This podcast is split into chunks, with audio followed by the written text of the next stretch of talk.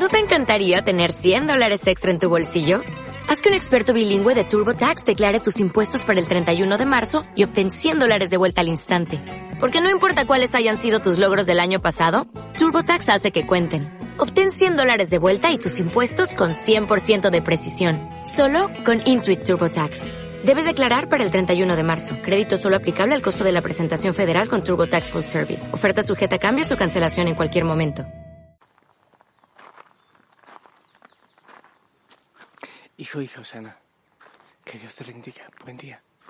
Qué hermoso enviarte este saludo y un abrazo grande, grande, grande, unido en oración ahí donde tú estás. Ahora caminando en el desierto. Ah, me gusta mucho. Espero que también tú estés entrando en ese desierto, en esa experiencia de silencio donde el Señor puede hablar. Y que venga el Espíritu Santo en este amanecer que te acompañe a ti, obviamente a mí, que sea quien, eh, quien sople lo que debemos reflexionar y que la palabra venga a iluminar nuestra vida. Empiezo enviándote un abrazo de oso, rompe costilla para ti y para toda la familia y pidiendo intercesión al Beato Pío noveno. Eh, quiero compartirte la palabra de Dios eh, hoy del Eclesiástico, capítulo 47, del 2 al 13. Escucha. Como se aparta la grasa para los sacrificios, así fue escogido David entre los hijos de Israel. Él jugaba con leones como si fueran cabritos y con osos como si fueran corderos. Joven aún, mató al gigante y lavó la deshonra de su pueblo. Hizo girar su onda y de una pedrada derrotó la soberbia de Goliat porque invocó al Dios Altísimo. Él le dio fuerza a su brazo para aniquilar a aquel poderoso guerrero y restaurar el honor de su pueblo. Por eso, celebran con canciones su victoria sobre diez mil enemigos y lo bendecían en nombre del Señor. Ya, cuando era rey, peleó con todos sus enemigos y los derrotó. Aniquiló a los filisteos y quebrantó su poder para siempre por todos sus éxitos, daba gracias al Dios Altísimo y lo glorificaba. Amaba con toda el alma a su Creador y le entonaba canciones de alabanza. Instituyó salmistas para el servicio del altar, que con sus voces hicieron armoniosos los cantos. Celebró con esplendor las fiestas y organizó el ciclo de las solemnidades. El santuario resonaba desde el alba con alabanzas al nombre del Señor. El Señor le perdonó sus pecados y consolidó su poder para siempre. Le prometió una dinastía perpetua y le dio un trono glorioso en Israel. Por sus méritos, le sucedió un hijo sabio que vivió en paz. Salomón fue rey en tiempos tranquilos, porque Dios pacificó sus fronteras. Le construyó un templo al Señor y le dedicó un santuario eterno palabra de Dios. Continuamos con el camino. Me había detenido para proclamar la palabra. Aunque ya cambiamos de libro, que por cierto, gloria a Dios por, por este libro, gloria a Dios que nosotros contamos con este libro. Lo digo así porque hay tantos hermanos de iglesias cristianas evangélicas que han sacado el libro del eclesiástico de sus Biblias. Qué hermoso disfrutarlo nosotros, ya que eh, nos da el Señor el regalo de, tenerlo todavía eh, para meditarlo. Eso es lo primero. Pero hemos estado con Samuel, primera y segunda de Samuel, y hemos meditado y hemos acompañado a David en, su historia de vida, de pecado y de conversión.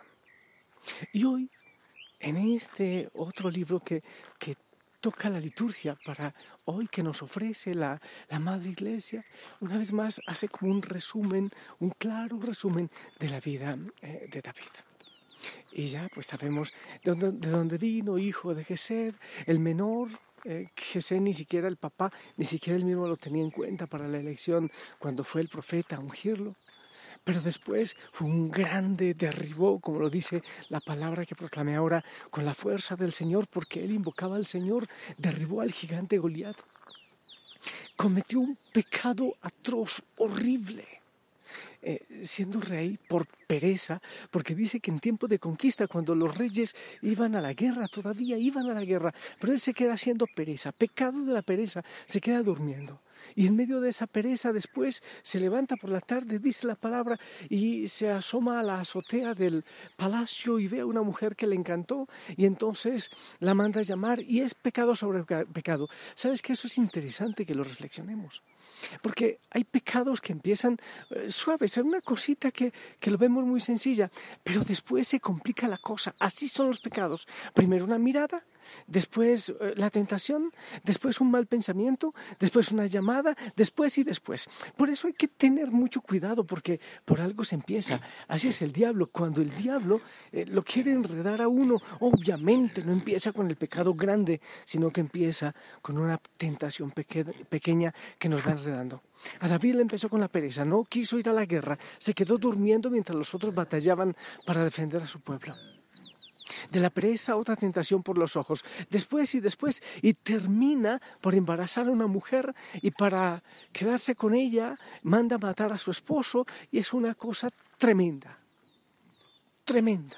Un gran rey, una persona completísima, pero un abominable pecado, una porquería de pecado, una suciedad de pecado. Eso es una verdad. Y así es el enemigo. No te olvides. Empieza con una cosa pequeña como con David hasta llevarlo a la muerte y a derramar sangre. Eso ocurre, acabar un hogar, a destruir. El pecado es como una bola de nieve que empieza pequeñita y se va acrecentando poco a poco, poco a poco, va creciendo. Ese detalle es importante.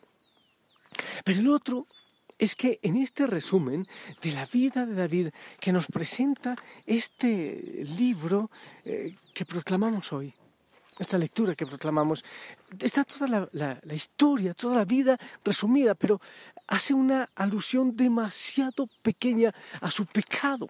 Yo confieso que antes miraba a David de manera especial y principalmente por su pecado, pero lo único que dice esta, esta lectura en este libro dice, el Señor le perdonó sus pecados. No dice más, pero ¿por qué no clarifica todo lo que hizo, la muerte, la infidelidad? ¿Por qué no está eso?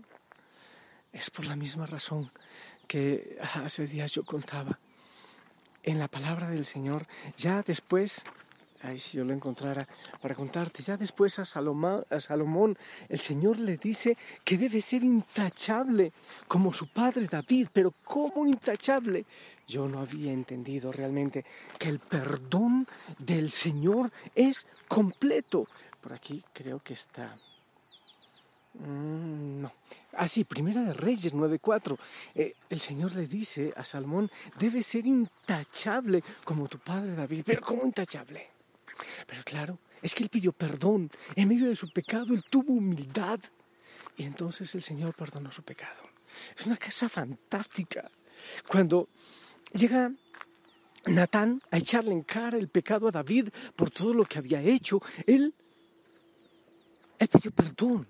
Él se arrepintió, y aquí me encanta esto, ¿eh? David, que era el gran orante del Antiguo Testamento, pide perdón a Natán, pide perdón a Dios por medio de Natán, del profeta. Ah, qué maravilla para, para tener en cuenta esto para el sacramento de la confesión. Los que dicen que me voy a confesar con un cura que es más malo y más pecador que yo, es muy probable que sí. Pero vea, hasta David, sin que todavía esto estuviese eh, en el Nuevo Testamento instituido el sacramento, pero hasta David pidió perdón por medio de Natán a Dios. ¡Qué maravilla! Una, una manera como podemos eh, ratificar la importancia y la maravilla del sacramento de la reconciliación.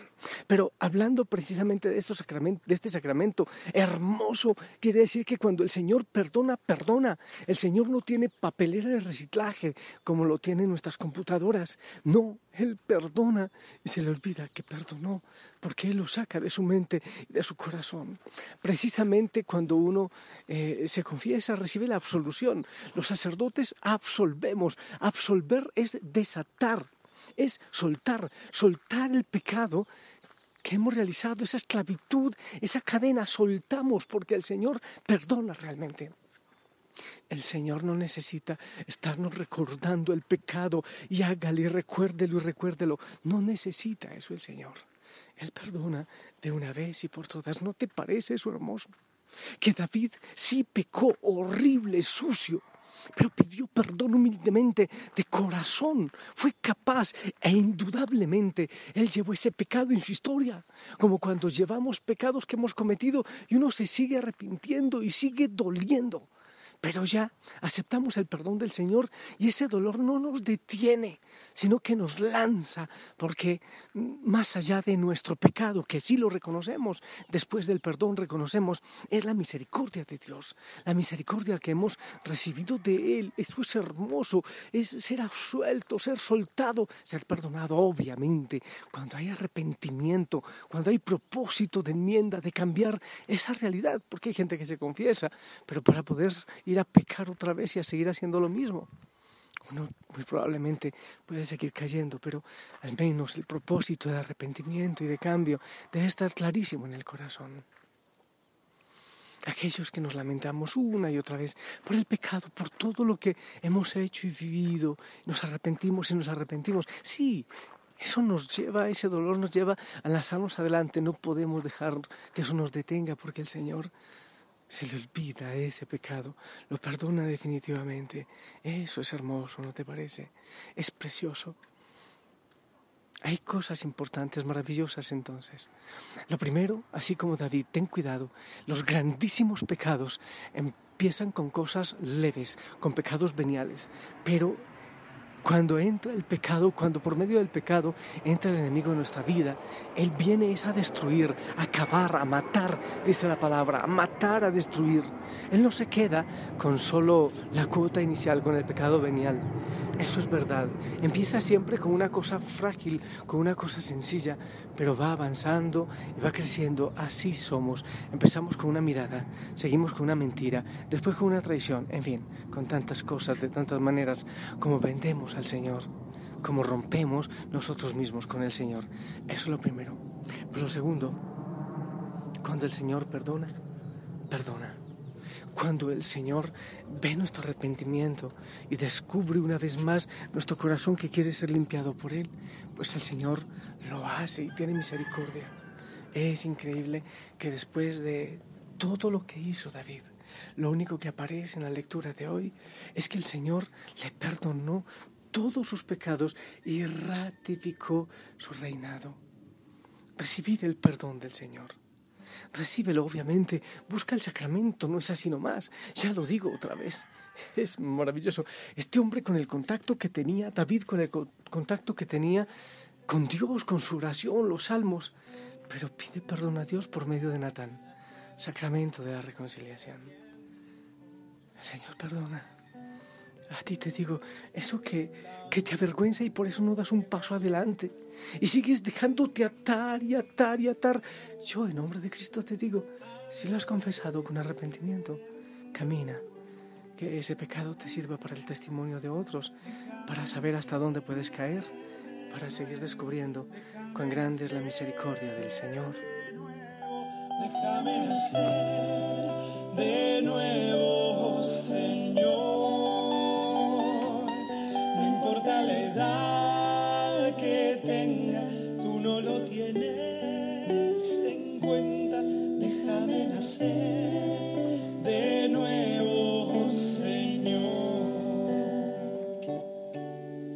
Conoces el pecado que hay en mí y el dolor. Me gustó mucho esto que aprendí. Hay gente que dice, pero yo qué me confieso con un cura más pecador que yo? Porque cuando recibimos el perdón del Señor, podemos vivir en libertad. Aún con la huella y la herida que el pecado deja en nuestro corazón, pero recibimos el perdón. Mm, somos sueltos, absueltos, desatados.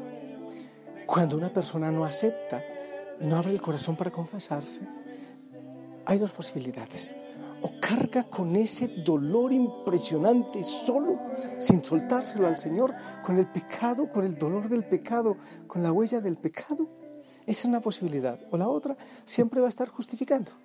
Ay, sí, yo aborté porque tenía razón, porque justificarse justificarse. Acepta la justificación de Cristo en la cruz con el sacramento, en vez de cargar con ese dolor y estar justificando el pecado que hemos cometido.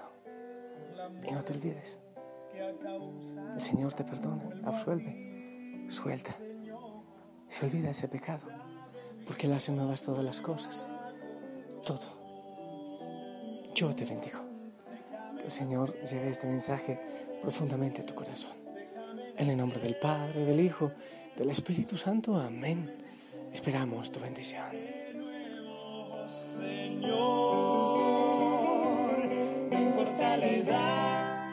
Amén, gracias. El propósito era hacer unos pequeñitos mensajes. Ah, quizás toque después.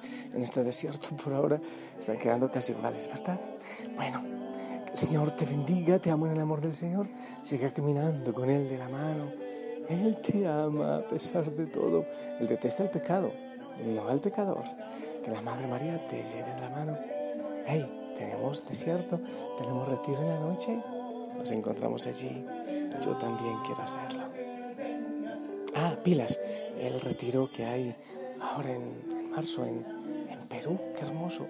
Qué hermoso. Después les doy fechas y lugares. Chao, chao.